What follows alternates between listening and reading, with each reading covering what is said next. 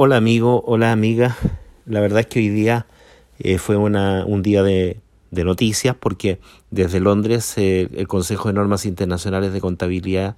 IASB, eh, ha emitido un borrador, una propuesta de cambio para la norma NIF 16, bastante breve, pero bien acotada, pero que puede afectar a muchas entidades arrendatarias, afectarlas positivamente, a propósito de que ya la modificación que se efectuó y que se aplicó en el año 2020 eh, quiere extenderse por un año más. Básicamente, esta posibilidad que tienen los arrendatarios o que tuvieron los arrendatarios respecto de los pagos o de disminuciones en los pagos de rentas de arrendamiento a propósito del escenario COVID-19, eh, en donde el arrendador permitía que se disminuyera el pago en ciertas rentas o en cierta cantidad de meses o se difiriera ese pago o bien eh, se condonara en algunos casos esos pagos, eh, puede extenderse ahora por un año más hasta el 30 de junio del año 2022. Todos los pagos o todas las rentas que se vean afectadas positivamente hasta esa fecha, entonces se incluirían también siempre y cuando obviamente se reúnan las otras condiciones del párrafo 46b. Ahora, bueno, eh, estas eh, modificaciones incluyen eh, de alguna manera una propuesta de que el arrendatario que aplique el expediente práctico establecido en el párrafo 46A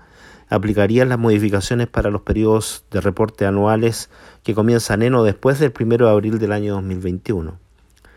Eh, se permite una aplicación anticipada, incluyendo eh, aquellos estados financieros que no han sido autorizados para su emisión en la fecha en que la modificación es emitida. Eh, se aplicaría la modificación retrospectivamente también, reconociendo el efecto acumulado de aplicar inicialmente la modificación como un ajuste al saldo de apertura de resultado acumulado de otro componente de patrimonio si fuese más adecuado al comienzo del periodo anual de reporte en que el arrendatario aplica por primera vez la modificación y no se requeriría una revelación de la información requerida por el párrafo 28F de la NIC 8, políticas contables, cambio en estimaciones contables y errores, en el periodo de reporte en que el arrendatario aplica por primera vez la modificación. Esta propuesta establecida por ISB el día de hoy eh, estará para comentarios hasta el 25 de febrero, son 14 días de comentarios, eh, bastante breve. Y bueno, la verdad es que yo estoy de acuerdo con esa extensión, porque por supuesto cualquier eh, posibilidad de facilitar el registro contable por parte del arrendatario en un escenario tan complejo como es el de COVID, creo que es bienvenida.